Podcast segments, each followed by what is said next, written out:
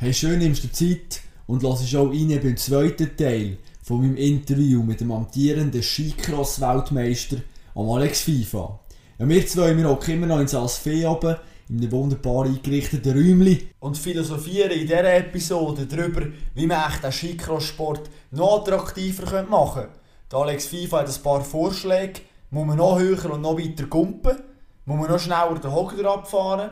Oder ist vielleicht eher auch Startzeiten? Die muss anpassen. Zudem erzählt uns Alex FIFA eine unglaublich lustige Story über seine Linsenproblematik und was echt das mit einem goldigen Tipp von seiner Frau zu tun hat. Also es gibt eine Familiengeschichte, wir reden über den Sport, es hat alles mit dabei und jetzt ist es Zeit, um einen Stuhl zu nehmen und zu uns herzuhocken.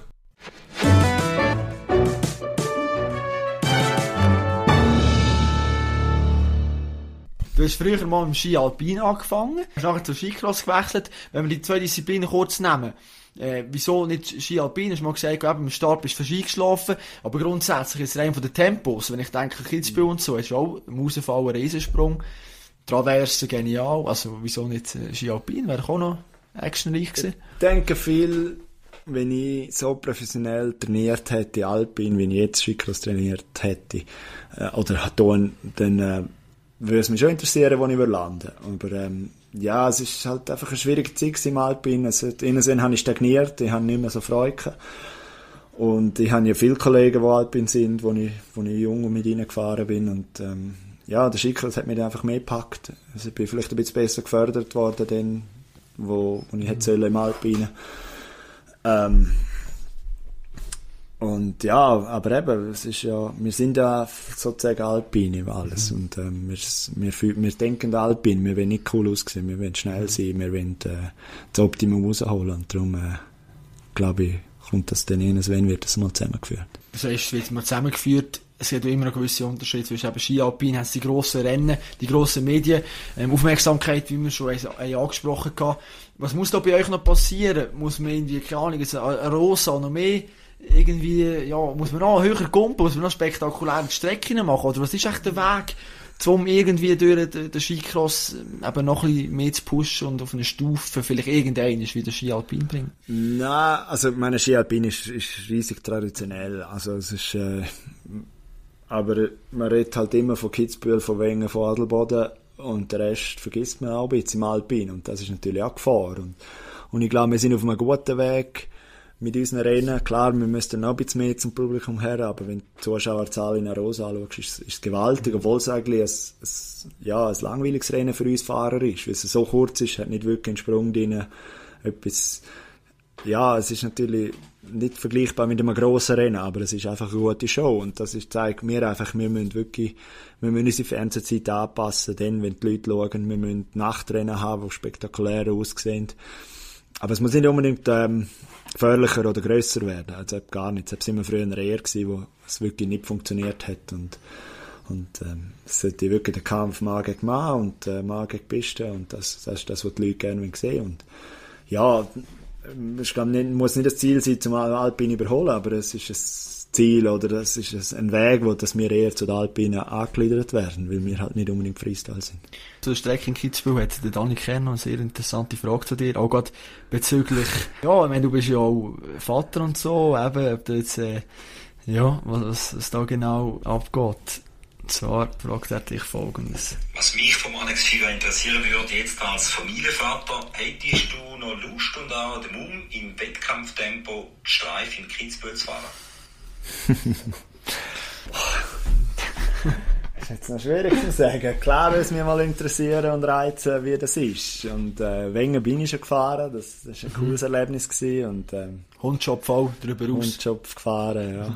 also von dem her äh, reizt tut mir eigentlich jeder Wettkampf äh, und, und jedes Rennen. Und äh, ich meine, es müsste ein Antasten sein, ich müsste, ich müsste sicher mhm. etwas zuerst machen aber dann könnte ich mir gut vorstellen, dass sie das einmal noch, noch machen. Meine, aber eben, in meinem Alter noch, noch so Spaß machen, ist eine andere Frage. aber jetzt rein, jetzt abgesehen von dem, äh, ist sicher etwas, was mich reizt. Das mhm. ist natürlich ganz etwas anderes, aber äh, ja, es ist, äh, ja, wenn du das als junger Alpine die Streif geschaut hast, hast du eh immer wollen, dort mal landen. Bei mir hat es jetzt nicht gelangt, aber äh, ja, es wäre sicher interessant.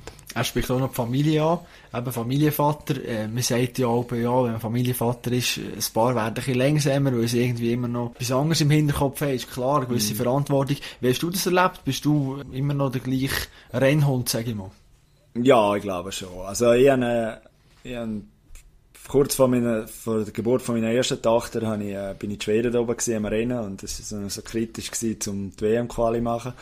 Und das war ein Doppelrennen gewesen, und ich wusste, am Sonntag nach dem zweiten Rennen muss ich direkt heimfliegen. Die anderen sind auf Kanada weitergeflogen und ich bin heim zur Geburt. Und, äh, und das erste Rennen habe ich gewonnen und dann habe ich eigentlich fix Quali für, für die WM und dann haben wir entschieden, dass ich Kanada auslasse. Und dann war eine lustige Situation gewesen, kurz vor dem das war Viertelfinale, gewesen, bin ich mit dem Schafred im Heat gewesen, und er fragt mich kurz vor dem, vor dem Heat so, hey, ja, wie geht's daheim und so, ist bald Termin und so und, und dann ist es natürlich schon schwierig gewesen, und dementsprechend bin ich auch nicht mehr weitergekommen. Aber, äh, Nein, ich glaube, wenn ich weiss, daheim ist es gut. Ähm, sie sind umsorgt. Meine Frau schaut super auf meine Kinder auf, oder auf unsere Kinder und ähm, dann kann ich unbeschwert am Rennen stehen. Sicher in den Trainings studiere ich das erste Mal, also ich muss nicht mehr der Erste sein, der über den Sprung geht oder, mhm. oder auch sonst etwas, mal Training lieber mal zuschauen, sicher nicht etwas riskieren, aber im Rennen ist dann der Rennmodus schon drin und dann äh, studierst du auch nicht mehr an der Haie. Ja. Du sagst, ja, beim Training studierst nachher den Moment, schaust ein bisschen und so, wenn du jetzt mal in einem Wettkampf bist und du seid ja manchmal äh, ziemlich lange weg, eben Kanada, Amerika, dies, das, ist für dich nicht auch nachher irgendwann mal ein Grund, um zu sagen, vielleicht auch nach dieser Saison, du, es ist eigentlich jetzt auch gut, weil ich habe da noch Kinder, die also daheim aufwachsen und ich möchte ja auch ein sehen, wenn sie grösser werden. Das ist definitiv so. Es, es, es wird nicht einfacher, eben von daheim wegzugehen, weil die Kleinen, die, die merken das immer mehr, mhm. aber ähm, sicher ein grosser Vorteil ist, dass wir äh, in Mitteleuropa wohnen und wir sehr viel daheim sind im Vergleich mhm. zu jetzt Kanadier, Amis oder Australier, die dann über eine sehr lange Zeit nicht daheim sind. Von dem her ist es sicher ein grosser Vorteil, aber ähm, das ist natürlich immer eine Frage von der Familie auch, wie lange ich da meine Karriere mache und äh, das wird man sicher zusammen diskutieren. Ja. ja. und das ist immer eigentlich ein Zusammenspiel. Also wenn du mal sagst, ja, jetzt mache ich nicht mehr und so, aber deine Frau sagt, ja, aber komm, ich, ich, ich will dich nicht daheim haben. Eben, ja, ja, mach jetzt da. Dann sagst du, ja gut, jetzt mache ich auch noch eine Saison. Nein, ich glaube, das, das wird nicht der Fall sein. Also von dem her, äh, wird, äh, das wird eine gemeinsame Entscheidung sein. Du hast mal eine lustige Anekdote erzählt, am Sportpanorama bist du gesehen. Und hast du gesagt, dort, ja, eben wegen dem Gesehen und auch wegen der Familien und so, ja, du hast äh, eben das Gefühl, oder das spricht nicht aus, sondern die Familie hat das Gefühl, ja, du siehst nicht mehr so super und hast nachher mal die Linse rein da. Äh, was ist das genau für eine Geschichte gewesen? Also, bist du mit 80 kmh und halb blind durch die Strecke ab, oder wie? Ja, das ist so gewesen, ähm, ich bin meistens besser gewesen, wenn es schlecht Wetter war. Und dann habe ich immer das Gefühl, oder immer das Gefühl dann habe ich so, ja, das ist vielleicht auch mehr als Witz gewesen. Und halt einfach auch nicht wollen, da Linsenmittel und mit Hantieren mit Brillen und so. Und dann habe ich mir einfach gesagt, ah, das langt und und habe schon gemerkt, dass ich meistens ein schlechtes Wetter war, dass ich besser war als bei schönem Wetter. Und dann habe ich gesagt, ja, wenn ich das Zeug sehe, dann verkrampfe ich mich oder die Löcher und wenn ich es nicht sehe, dann fahre ich einfach locker drin. Und dann ist dann die Idee von meiner Frau mal gekommen, ja, ähm, vielleicht siehst du ja wenn es schön ist, weniger gut und die anderen sehen besser und wenn es schlecht ist, gleich zu aus und darum bist du besser. Und dann habe ich gesagt, ja, es könnte gut sein. Und nachher bin ich dann mal, bin ich dann mal zu einem Optiker und der hat dann schon gemeint, ja, also, so, vor allem tiefe Einschätzung und so würde schon helfen. Mhm. Und dann habe ich gesagt, ja, dann, und dann habe ich, glaube wirklich, die Valtora, das erste Rennen vom Jahr, wo ich nie gut war, habe ich gewonnen und äh, mit Linsen. Ja, und in Österreich bin ich mal noch mit Linsen gefahren, das Europacup. Das erste Rennen gewesen, und da ist mir die Linse im Finallauf in die dann habe ich in den Sack geflucht. Und genau dort, wo ich eigentlich müsste, zu der Brille rausschauen, habe ich nichts mehr gesehen. Und, aber ja, nachher das erste Weltcup gewonnen mit Linsen und äh, dort habe ich dann schon gefunden, ja, vielleicht ist es nicht und jetzt, äh, jetzt ist es ja, jetzt ist fast ein Tag ohne Linse, ist, ist ganz komisch. das ist nicht mehr schön. Also merkst du selber ja, auch, wie deine Qualität verbessert sich hat, oder? Also, ja. hoffentlich tust du die Linse auch rein, wenn es Richtung Olympia geht. Das ist ja nicht Olympia Winter. Grosse Geschichte. Jetzt für dich als amtierender Weltmeister, wenn ich jetzt von außen so ein bisschen anschaue, für dich eigentlich noch eine gute Situation. Weil du kannst jetzt sagen, die Weltcup rennen, ja, die nehme ich jetzt mal, fahre ich mal, aber, äh, als Weltmeister bin ich ja eingesetzt für Olympia, oder? Nein, das ist definitiv nicht so. Also ich habe sicher äh, einen guten Vorsprung, aber ähm, ich muss meine Resultate fahren, ich muss gesund bleiben, wir haben ein starkes Schweizer Team, von dem her ähm, ja, also, du, musst, du musst richtig Februar musst am besten Zweck sein. Und dann, äh, oder die besten vier können gehen von der Schweiz. Und, und das ist sicher ein grosses Ziel. Und aber ja, es ist, äh, ja, wie gesagt, es ist ein wichtiges, extrem wichtiges Rennen, aber es ist eines von, ja, du hast, glaube ich, der Bischi hat mal ausgerechnet, wie viele Rennen dazwischen hast und dann hast du irgendwie 50 Rennen zwischen Olympia und Olympia und ähm, mhm. du solltest genau das, das gut sein, von dem her ist es auch schwierig und es muss alles zusammenpassen und das habe ich, das habe ich gelernt die letzten paar Jahre, dass wirklich alles muss zusammenpassen und darum mhm. verkrampfe ich mich auch nicht. Also, äh, mehr darauf freuen eigentlich. Also würdest du lieber den Gesamtweltcup nehmen als das Olympiagold? Nein, definitiv nicht. Also das ist wirklich etwas, was mir fehlt. Ich habe einen Gesamtweltcup, was, was ich auch ähm, also sehr schätze, dass ich den habe und ähm, das ist sehr etwas Wichtiges. Und, aber ähm, ja, Olympia fehlt noch können wir noch kurz aufs Material sprechen, weil das ist auch immer ein wichtiges Thema, gerade auch im Skifahren. Wie bist du da, was bist du da für einen? Bist du einer, der da rumgetüftelt und noch x Skitage macht, um das richtige Material und den richtigen Skischuhe zu haben, dass der mit der Härte gut eingestellt ist? Oder fahrst du einfach mal drauf los? Ich würde sagen beides. Also, ich bin sicher eher einer, ich habe letztes Jahr mit Schuhmarken gewechselt. Ich habe äh, nicht gross umtesten. Gletscher ist eh immer anderer Schnee und habe dann einfach entschieden, komm jetzt wechseln. Und äh, habe nachher dann aber schon an dem, wo ich dann, wenn ich dann gefahren bin, schon ein bisschen rumgetüftelt und so. Und ähm, ja, aber dann musst du vielleicht eher meinen Service mal fragen.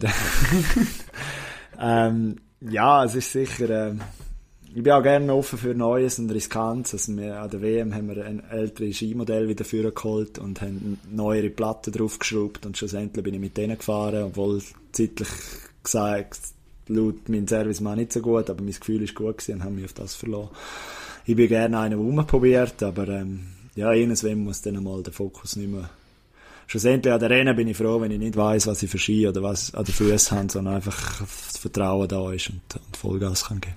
Gehen wir mal noch kurz weg von der Technik zurück zum Marc Bischofberger. Komm, er hat uns noch, hey, du musst jetzt ehrlich schauen, das ist, gehört dazu. Ja, ja, er hat unglaublich viel erzählt, auch interessant ja, natürlich, muss sagen.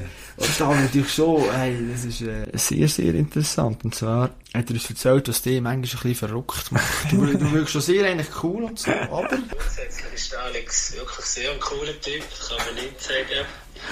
Was ihn verrückt macht, ja, ich glaube, da, da bin ich. Mittlerweile habe ich, ähm, habe ich, habe ich es trainiert, also bin ich einer der wenigen, der Alex kann verrückt machen. Nein, Spaß, aber ich bringe es schon her könnten ja mal fragen, aber also, wenn es äh, hart auf kommt, kann ich gar nichts scheißig machen. Was macht denn sonst noch verrückt? Ähm, ich glaube, wenn Sachen nicht äh, gut durchorganisiert ist und wenn ich nicht aus ist, dann mache ich nicht. Ich glaube, er braucht schon Struktur. Ich meine, dann sieht man bei ihm selber, er selber immer, also ist recht, er ist nie ziellos unterwegs, er hat eigentlich immer einen Plan oder eben ein Ziel. Ja, würde sagen, da ist so ein bisschen da wo ihn dann hässig macht oder stutzig. oder stutzig, also sehr, sehr einfach jemand, der immer einen Plan braucht. In Fall. Also planungslos und so geht bei dir gar nicht. Ja, das ist schon ein bisschen so. Also, früher, als ich noch keine Familie hatte und so, als Wochenende, wo ich keinen Plan hatte, das hat es eigentlich gar nicht gegeben. Ich habe immer genau gewusst, äh, oder halt auch zu viel Programm vielleicht gehabt ähm, was ich auch nicht gerne habe, ist, wenn wir auf den Berg raufgehen und einfach mal schauen, was wir trainieren wollen oder irgend so etwas. Das haben aber meine Trainer auch langsam mitgekriegt, dass ich äh, das nicht so mag. Also es ist schon, ich muss, ich muss ein Ziel haben, ich muss manchmal ändere ich das Ziel auch, also unterwegs mhm. oder, aber ich habe gerne, wenn etwas durchdenkt ist und durch, ja, vielleicht durchstrukturiert, nicht unbedingt, aber durchdenkt ist und, und das Optimum rausgeholt ist. Und ich glaube, das ist auch etwas, was unseren Spitzensport ausmacht, dass wir äh, professionell arbeiten und äh, die Ressourcen brauchen, die wir haben. Jetzt lebst du sehr viel im Winter mit anderen Leuten zusammen. Du jetzt als strukturierte Person, die gerne ein bisschen einen Plan hat und so. Manchmal nicht ganz einfach, wenn man Leute neben sich hat, die vielleicht nicht so ganz die Struktur haben. Ja, sie haben sich, glaube ich, ein bisschen angepasst. Also, es ist ein bisschen, ähm, früher war es viele so, sie sind einfach einmal am Flughafen gekommen und, ähm, und sind hergehockt und haben dann geschaut, was ich mache und dann sind sie mir hinten angezottelt, wenn wir losgelaufen sind. Ja, die Großvater eben. Ja, das also ist wirklich ein bisschen so. Oder wenn wir müssen Flüge umbuchen, dann bin ich, bin ich ein Ding her und haben, haben für alle die Flüge umgebucht und, äh, Sie sind natürlich, sie haben schon gelernt, sie sind schon besser geworden, sie machen das, aber früher war es wirklich, wirklich krass gewesen, also es war wirklich lustig gewesen. Und, ähm, ja, das ist halt einfach, ich habe gerne Kontrolle und, und mache gerne, dass Das klingt jetzt ganz extrem. Ja, wirklich, also immer Control Freak. Es ist wirklich nicht so extrem. Also, Es ist, äh, äh, deine Trainer sind schon fast arm, wenn Nein, nicht alles nein, perfekt nein, vorbereitet nein, nein, definitiv nicht. Ich, meine, das, ich bin auch jetzt gelassen geworden. Ich mache wirklich, aber äh, ich habe einfach gerne, wenn ich weiß, was ich muss machen und Mhm. ähm, schaffe dort dran her und ja, jetzt auch heute, ich bin, ich bin am längsten noch etwas am Starten um probieren gewesen, weil einfach noch ein Tüpfchen noch gefehlt hat und ähm, ja, das, das bin halt einfach ich. Ich arbeite gerne, gerne an kleinen Details. Der Marc hat noch gesagt, er wüsste oder er könnte aufregen. Was sind denn so Momente, wo du denkst, ey, wirklich, ich könnte jetzt einfach irgendwo auf den verschießen. ich glaube, also. bei ihm beruht es ein bisschen auf Gegenseitigkeit. Ach so, ah, kannst du auch, du Ja, auch Ah. Ich, er, er wird dann auch verrückt auf mich. Ach so. so, ja, ja. Aber es ist ganz selten. Und Ja. noch lachen wir ewig drüber. Und, und beide gehen nicht noch. Und, aber es ist wirklich, es ist Also da fliegt immer wieder mal ein Spruch hin und her, so ein bisschen, wo... Aber das passiert einmal in der Saison, sage jetzt, wo es Ja. wirklich äh, kritisch ist. Und äh, nachher äh, lachen wir dann aber auch wieder drüber. Das zeichnet euch ein Team glaub, auch aus, dass ihr wirklich eine super Einheit seid und so. Hast es angesprochen, andere Teams, ja, ist das manchmal ein bisschen anders. Äh, der Support auch gerade von deinen Teamkollegen, das ist ja, nehme ich an, brutal wichtig. Auch gerade wenn man eigentlich ja in einer Olympiasaison ja gegeneinander fährt, sag ich mal. Ja, das stimmt. Also ich das glaube auch. Das, und das ist ja generell bei uns im Skicross so. Also ich glaube, wir sind recht fam- familiär unterwegs und mal sicher mit den älteren Eingesessenen und Erfahrenen. Also man, man, man schätzt sich und, und ich weiß, also ja, es ist das Beispiel mit den Franzosen oder mit den Kanadiern, das, da haben wir wirklich äh, Battles amix und gehen an wirklich und im Ziel lachen wir darüber, wie wir gefahren sind und, und es ist äh, herrlich und das ist alles meistens auf fairer Ebene und äh, das ist, ich glaube, das ist auch, was es ausmacht. Also umso härter Sport, umso mehr schätzt man einander. Ja. Bist du jemand, der schnell verzeiht? Wenn dir irgendwo eine die Banden rausholt oder irgendwo neben das Türchen durchfährt und du leidest drunter, ist im Ziel auch gerade, hey, Kollege, schon gut. Nein, definitiv nicht. Also ich bin meistens der, oder meistens der, wenn wirklich Diskussionen sind, dann, dann sag's mal gerade in dem Moment. Und äh, wenn es nicht gut ist und ich von außen, also man hat ja immer ein eigenes Bild, ist immer anders als das Bild von außen. Und wenn du von außen auch nochmal das Bild schaust und sagst, ja, hey, das geht wirklich nicht, dann, dann diskutiere ich es meistens auch am nächsten Tag noch mit ihm aus und sage, hey, äh, schau das an, ähm, das geht nicht, aber es ist nicht so, dass ich, also sicher nicht sofort vergehe, aber es ist auch, ja, irgendwann ist dann auch gut und dann hast du darüber diskutiert und er, wenn es meistens auch eingesehen oder halt auch umgekehrt, wenn er es mir sagt und muss ich auch sagen, hey, sorry, ja, du hast recht gehabt. Und, aber es, ja, es ist viel gegeben, dass ich mit dem Zielrecht über einen aufgeregt habe und ähm, ja, und dann mehrmal habe ich müssen sagen, hey, sorry, ja, das ist okay gewesen oder hey, äh, mach das nicht mehr und ähm, dann ist es dann gut. Ja. Die gehen echt Emotionen manchmal mit dem durch. Also Ja, das ist ja, das auch ist- im Alter kann man es nicht super kontrollieren und kanalisieren. Das ist Also, definitiv nicht so. Das ist, ähm, da regst du dich auf und regst dich über die Offiziellen auf und vielleicht ein bisschen zu viel amix oder zu wenig und, und alles ist okay. Und, ähm, aber wichtig finde ich, ist, wenn du am nächsten Tag geh reden und wenn es dann eingesehen oder,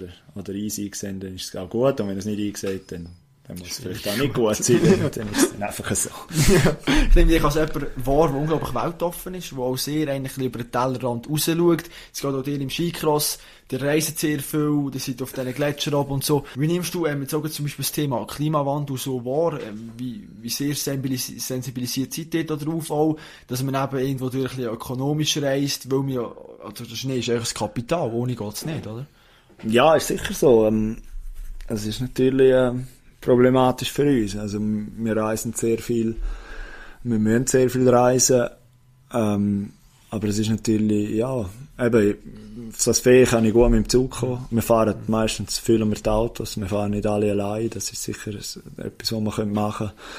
Ähm, das Fliegen gehört halt ein bisschen dazu. Ähm, Das äh, muss halt, also das müssen wir für uns im Sport. Ähm, aber eben, zusammen fahren, zusammen reisen, mit dem Zug anreisen, das, das mache ich eigentlich schon, ja. Und äh, spürst du da vom Skicross-Verband gewisse Überlegungen, dass man eben ein bisschen trennen, sag ich jetzt mal, dass man nicht einmal in Amerika fährt und nachher irgendwo in, weiss auch nicht wo, irgendwo in China und nachher wieder zurück auf Amerika, sondern dass man den Weltcup-Kalender auch dementsprechend sortiert, dass die Reisewege nicht wahnsinnig gross sind.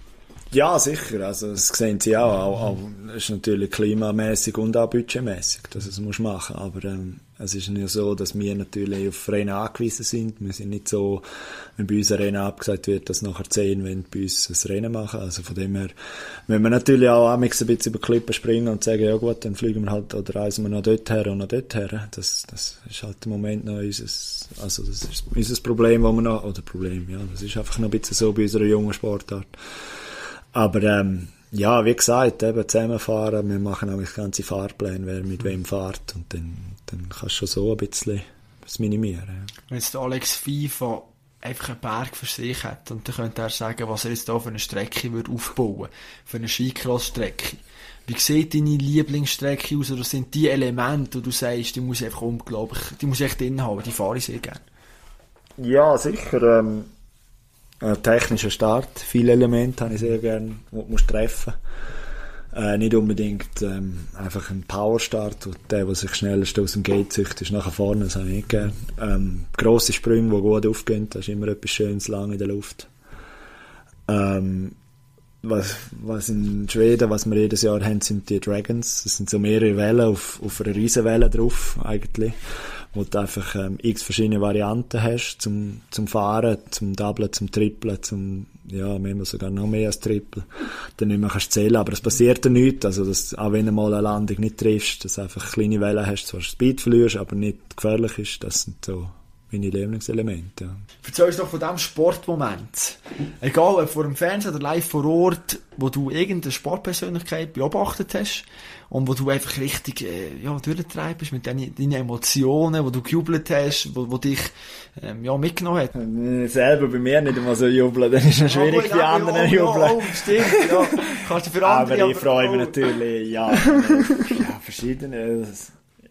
Es ist, äh, vielfach ist es so, wenn du persönlich die Leute kennst, dann ist es natürlich umso cooler. Und ich kenne viele Mountainbiker, meine, die WM war sehr cool. Mhm. Gewesen. Ja, Nino absolut. mit dem Matt. Ähm, was ich beim Mountainbike auch viel das Gefühl habe, sie haben viele anfangen, fangen jetzt an wie Skicrosser zu fahren, dass sie mhm. anfangen mhm. einander reinstechen und so, und das gefällt mir sehr gut. Ja, das hast Schurter auch gemacht, der WM, oder? WM, letztes Jahr Europameisterschaft ja. auch, und das ist, etwas, das ist etwas, wo, wo wir machen, mhm. und das ist, äh, ich glaube, das ist ein Teil, wo sie noch lernen, ähm, weil wir können ja auch nicht, äh, eine Quali-Linie fahren wir ganz anders als nachher in den Heats. Mhm. Und darum, das macht diesen Sport eigentlich auch aus, dass du musst können umstellen Und sie auch. Also sie wissen, wenn, wenn einer hinten dran ist, dann können sie nicht ausholen. Also mhm. spätestens jetzt langsam wissen sie es. Ähm, und wenn du natürlich die Leute kennst, dann, dann freust du dich umso mehr mit. Ja. Mountainbike ist auch etwas, was dich im Sommer sehr beschäftigt, oder? Das ist, ja, wenn du im Graubünden wohnst, ist, glaube das sicher etwas sehr Cooles. Du gehst immer ein bisschen auf Trails und so, bist immer unterwegs. Immer ein bisschen. Aber, äh, runterfahren oder lieber rauffahren? Beides. Beides. Beides, ja. Sehr Egal. gerne runter, aber auch halt fürs Training auch sehr gerne auf. Ja. ja. Kommen wir noch zur letzten Frage. Wenn du jemanden müsstest sagen, der jetzt unbedingt auch noch in den Podcast muss, und jetzt ist es vielleicht, ich weiß nicht, ob es der Mark ist oder wer auch immer. Und du sagst, der muss jetzt einfach da rein. Wer ja, bist ist genug drin. Wer wärst, aber der ist schon, äh, gut vertreten gewesen, oder? Also. Ein anderer Sportler? Ja, einfach, also, ja. Wie du willst, du kannst auch einen aus dem Team nehmen, je nachdem. Also, das ist völlig dir überlassen. Keine Grenzen gesetzt. oh. Sollte Schweizerdeutsch können, das wäre noch cool. Shit. ja, das ist schwierig. Du hast Zeit zum Überlegen. du hast Zeit, du hast Zeit. Eine gute Wahl natürlich treffen. Das ist, ja. kannst du zwei sagen. Also weißt du, musst nicht festlegen, oder das. ja, sicher ein. Äh, ich glaube, ein Thomas Dummler, ein Alpine, wäre sicher etwas Interessantes. Ja. Er hat nicht immer hat, äh, Hochs und Tiefs auch gehabt. Ja, Verletzungen und so. Und, äh, das wäre sicher eine interessante Persönlichkeit. Das ist gut. Dann leiten wir das mal weiter, je nachdem schauen wir. Alex Viva, merci vielmals, bist du mein Gast gesehen im Sportpodcast, super gesehen, wirklich. Toll. Danke, dass äh, ja, dabei bist du Weltklasse. Ja, es ist wahnsinnig, wie die Zeit vergeht. Das ist leider schon wieder gesehen vom zweiten Teil von meinem Interview mit dem Skicrosser Alex FIFA. Ich hoffe, dir hat es gefallen. Du hast etwas können lernen und du hast ab und zu mit uns können mitlachen Weil genau um das soll es auch gehen. Es soll eine gute Atmosphäre herrschen. Und wir zwei, wir haben es wirklich gut gehabt zusammen. Auf einer Höhe von 1800 Meter in Saas-Fee. Ich bin gespannt, was du zu dieser Episode sagst. Tu mir doch das mitteilen. Kannst mir auf Instagram oder Facebook schreiben, Kopfstark mein Name, oder auch über meine Website www.kopfstark.ch. Mir hat es riesen viel Spass gemacht, das Interview zu führen. Und ihr müsst nicht lange warten. Wie gewohnt kommt nächsten Freitag schon wieder die nächste Episode raus. Und dann wird es noch exotischer. Wir haben den Skicross-Sport jetzt, wo den meisten Leuten auch nicht wahnsinnig viel sagt. Und jetzt gehen wir ab auf die Matte. Ich treffe den besten Ringer in der Schweiz, den Stefan Stifi Reichmuth. Er ist der, der die Schweiz an den Olympischen Spielen in Tokio vertreten hat und dort eine gute Leistung können abrufen Oder ist es eigentlich gar nicht so gut gewesen? Ja, das und vieles mehr wollte ich mit ihm besprechen. Und er erzählt uns noch eine ganz trümmelige Geschichte, wie er mit einem Kollegen im Olympischen Dorf hat ein Bier organisieren Ja, der Alkohol kommt auch nicht zu kurz in dieser Episode. Ich hoffe, du bist dann wieder mit dabei. Jetzt wünsche ich dir eine ganz gute Zeit. Mach's gut und bleib sportlich.